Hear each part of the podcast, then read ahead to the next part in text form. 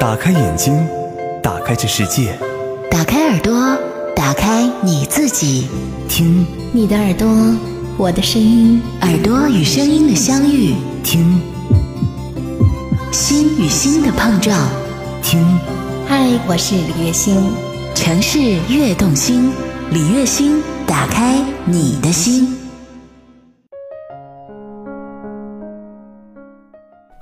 最亲爱的朋友，我是李月星，欢迎你来到城市悦动心。不知道最近的你过得喜悦，过得开心吗？为了人生获得喜悦，获得开心，你会为自己做些什么呢？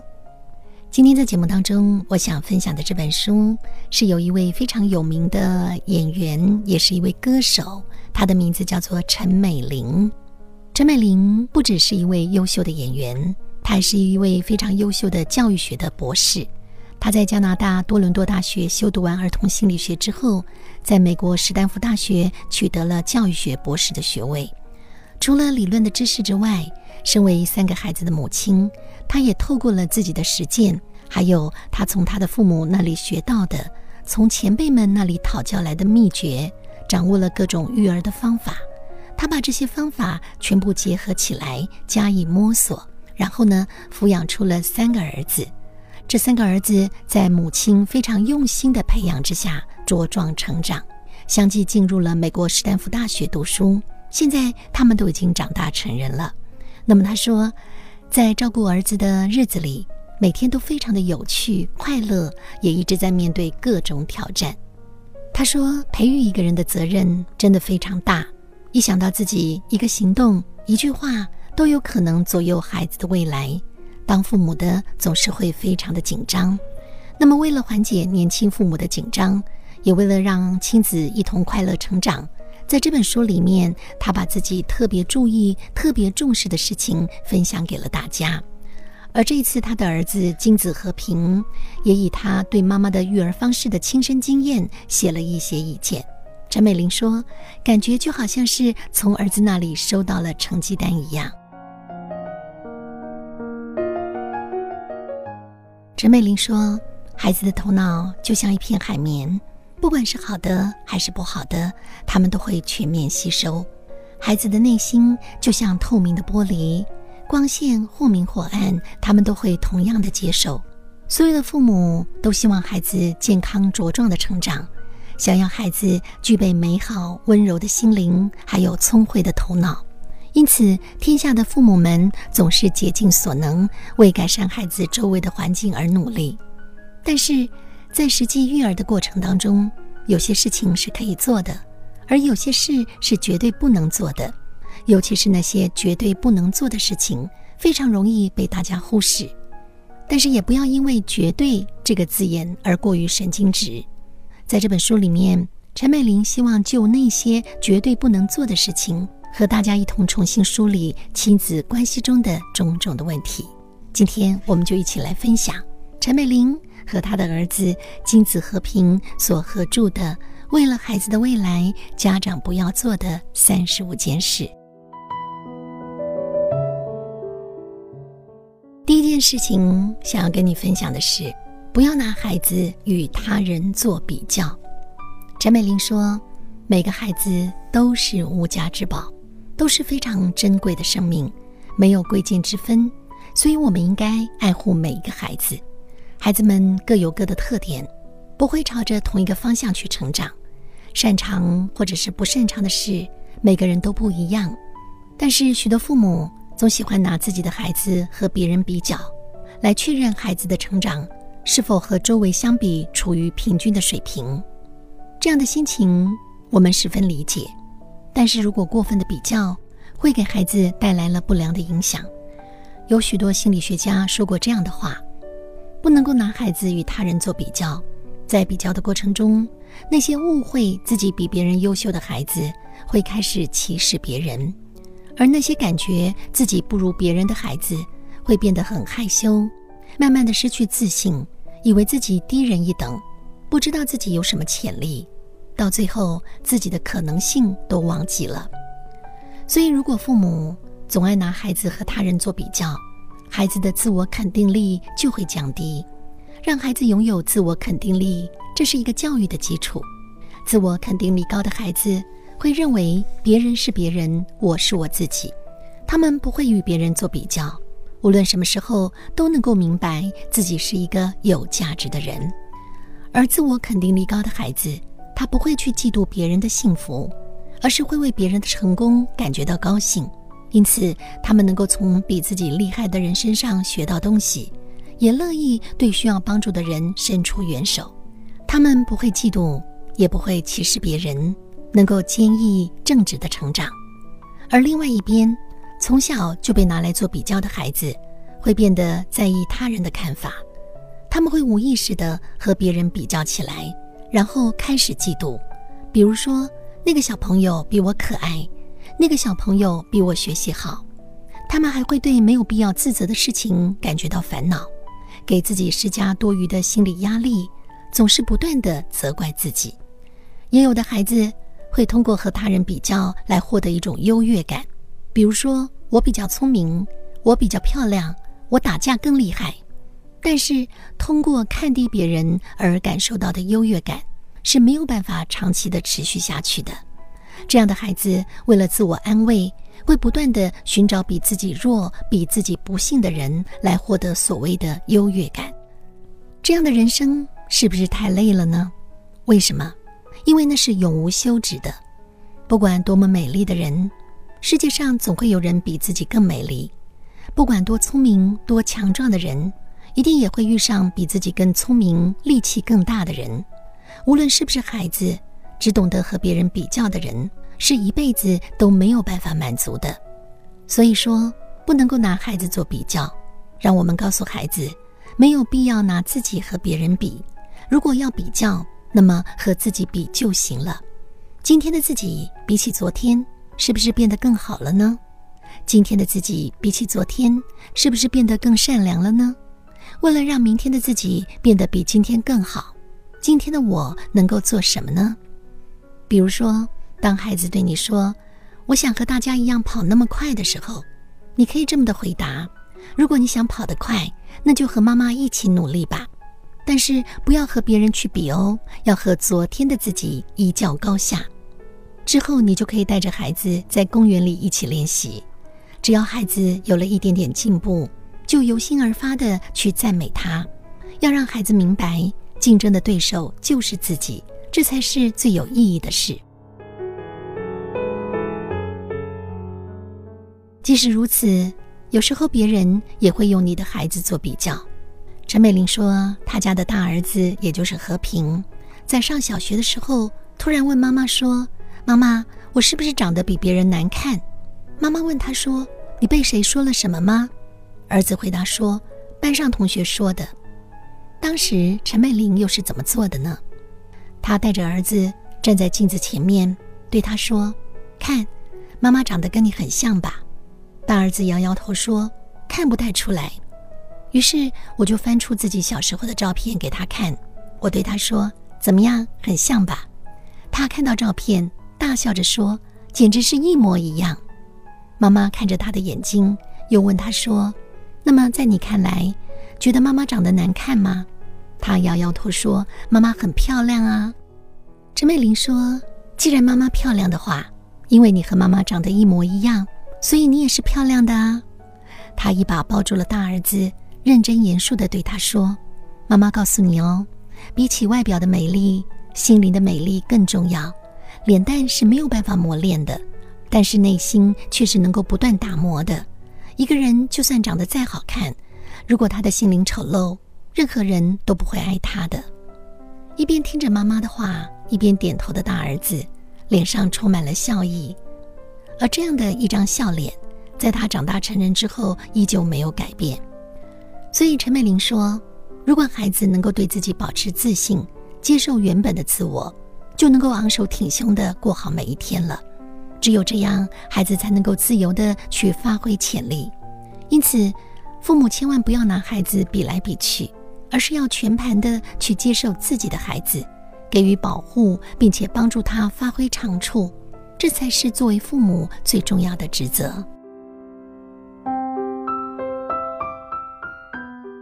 家长不要做的三十五件事情当中的第一件，不要拿孩子与他人做比较。在看到了妈妈所写的文章之后，陈美玲的儿子和平他也说了一段话。他说：“不拿自己和别人比较，自己应该和自己相比。”在我长大成人后的今天，依旧会频繁地思考这两点。他说：“工作上当然是这样，兴趣和私人生活方面也是如此。天外有天，人外有人，而且和别人比较之后，差距又不会缩小。但是如果努力使今天做的比昨天更好，即使最后没有得到理想的结果，我也甘愿接受。在挑战新事物或者不擅长的事情时，”我的恐惧心理也一定会减轻不少。和平说：“讲心里话，我不觉得自己是那种特别有自信的人，只是可能从小受到父母的教导，即使被拿来做比较，看到别人比自己成功，能力比自己优秀，我都不会急躁和嫉妒。我已经养成了冷静应对的能力。也许这和一般意义上的自信不同，但是和我本人较为稳重的性格有相通之处。”我想，这就是我母亲所说的自我肯定力吧。这首歌写给你听，我想请你闭上眼睛。这首可能不太动听，是我有足够的用心。这首歌写给你听，我想请你闭上眼睛。这首可能不太动听，但是我有足够的用心。OK。你我可能还没见过，那就先让这首把未曾听闻给打破。说实话，我也没有什么十足的把握，能让你动心再次播放这首歌。我只是每天独自在家，不知跟谁说说话，所以决定问问陌生的你过得还好吗？你还在上学读书，或是毕业工作了？会不会跟我一样在外偶尔想想家？想问你今天早餐吃了没？会不会好吃的让我馋嘴流口水？你有没有养小猫小狗在你家里住？尽管让人头疼，却又把你给守护。春天的风微微的吹，吹过你的眉。春天的风微微的吹，我想这首能作陪。这首歌写给你听，我想请你闭上眼睛。这首可能不太动听，但是我有足够的用心。这首歌写给你听，我想请你闭上眼睛。这首可能不太动听，但是我有足够的用心。对了，你是什么星座？你最喜欢的颜色是彩虹里的哪个？你有没有在夜晚见过有流星滑落？想问问你许下最傻的愿望是什么？突然好奇的想，我路过了街道，正好这首在你耳朵里播报，你认不得我，你在听我不知道，但这种缘分真的好好好奇妙，想一想都觉得奇妙。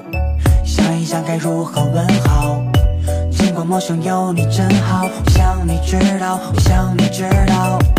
想一想都觉得奇妙。想一想该如何问好，尽管陌生有你真好。我想你知道，我想你知道。这首歌写给你听，我想请你闭上眼睛。这首可能不太动听，但是我有足够的用心。这首歌写给你听，我想请你闭上眼睛。这首可能不太动听，但是这首歌写给你听，我想请你闭上眼睛。这首可能不太动听，但是我有足够的用心。这首歌写给你听，我想请你闭上眼睛。这首可能不太动听。但是我有足够的用心。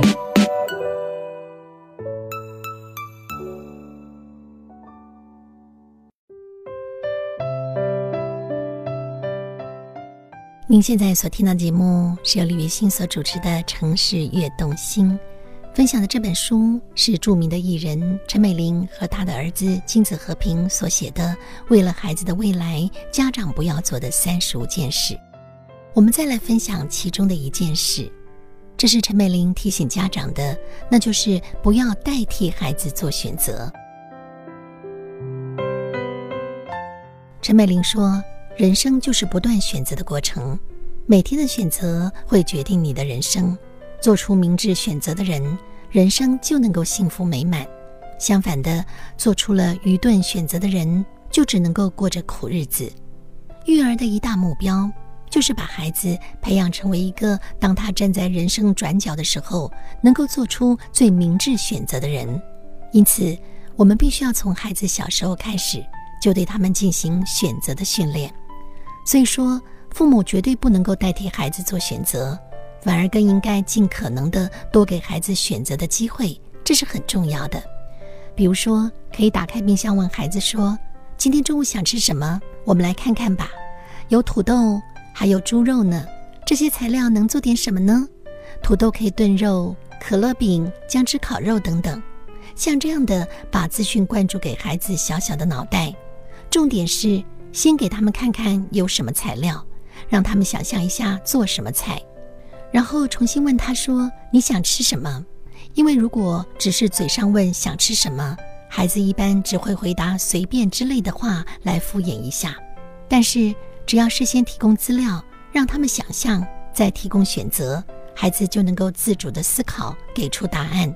通过这样的方法，能够训练孩子自己做选择。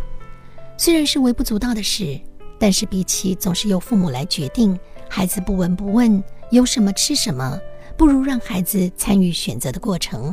不但能够帮他们学习掌握做选择的方法，更能够从中获得乐趣。陈美玲说：“我家大儿子要上幼稚园的时候，正好他在美国史丹福大学念博士学位。由于对美国的幼稚园不是很熟悉，他询问了教授，教授跟他推荐说，有一家蒙特梭利式的幼儿园挺好的，因为当时很流行蒙特梭利的教育法。”于是美玲没有半点的迟疑，就决定把孩子送去那里了。可是大儿子不喜欢那家幼儿园，每天早上都哭着不愿意去。虽然热心的校长特意来做家访，努力的和大儿子沟通，他就是不喜欢这家幼稚园。这时候做妈妈的才意识到一件事：当初没有问过大儿子上这间幼儿园行吗？后来他亲自带着儿子参观了好几所幼儿园。其中有一家是开在斯坦福大学校园内的小型幼儿园，也不知道为什么，大儿子非常的满意，明确的表示我喜欢这里，于是立马开始和里面的小朋友一起玩。看着他兴高采烈的样子，做妈妈的开始反省：如果一开始就让他选择就好了。那么自从转到自己选择的幼稚园之后，大儿子变得十分的活跃，没有多久，英语也讲得非常的流利。之前每天哭哭啼啼的日子，就像从来没有发生过一样。从此以后，大儿子就变成了一个很喜欢上幼儿园的孩子了。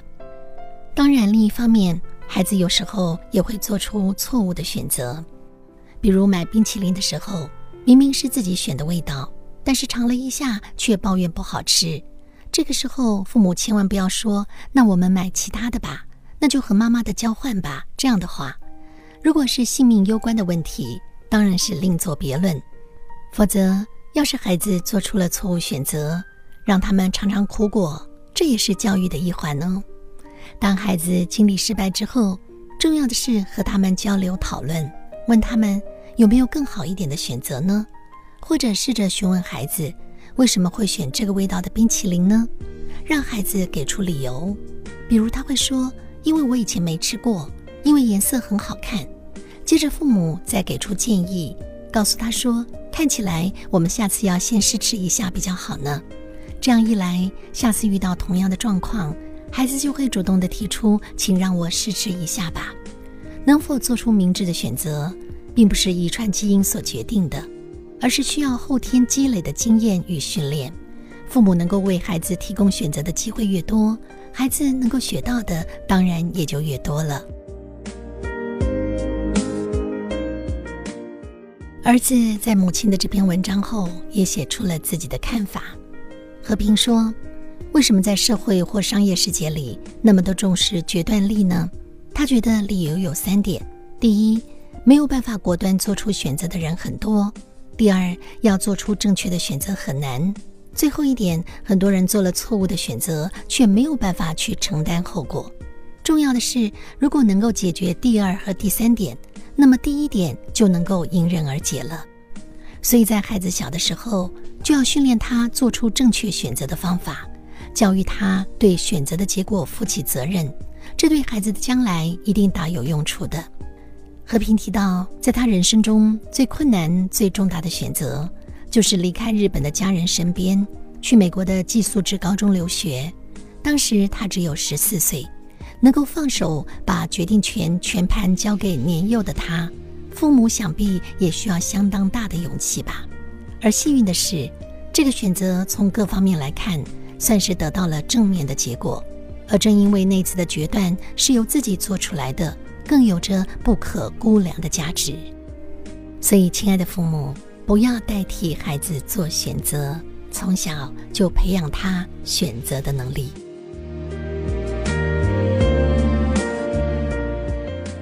在这本书里面有三十五件陈美玲认为家长不要做的事，除了刚刚我们分享的两件事情之外，另外还包括了不要只想听孩子的话，自己却不愿说。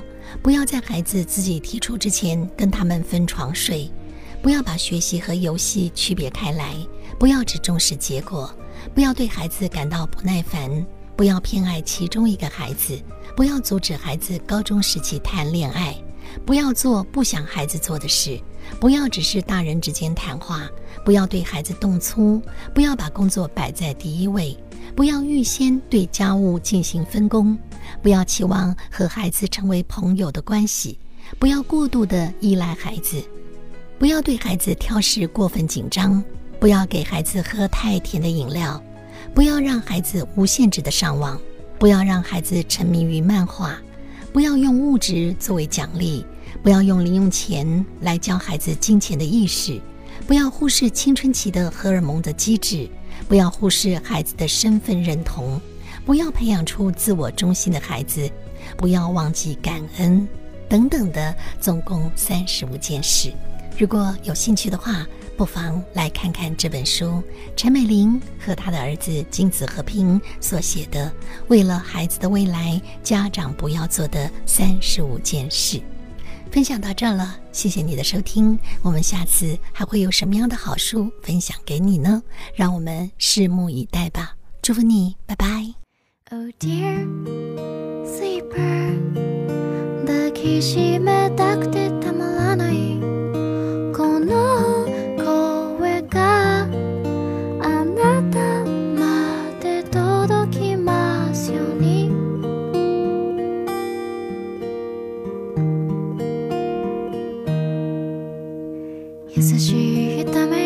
星を連れ出しては終わりのない世界を探してた。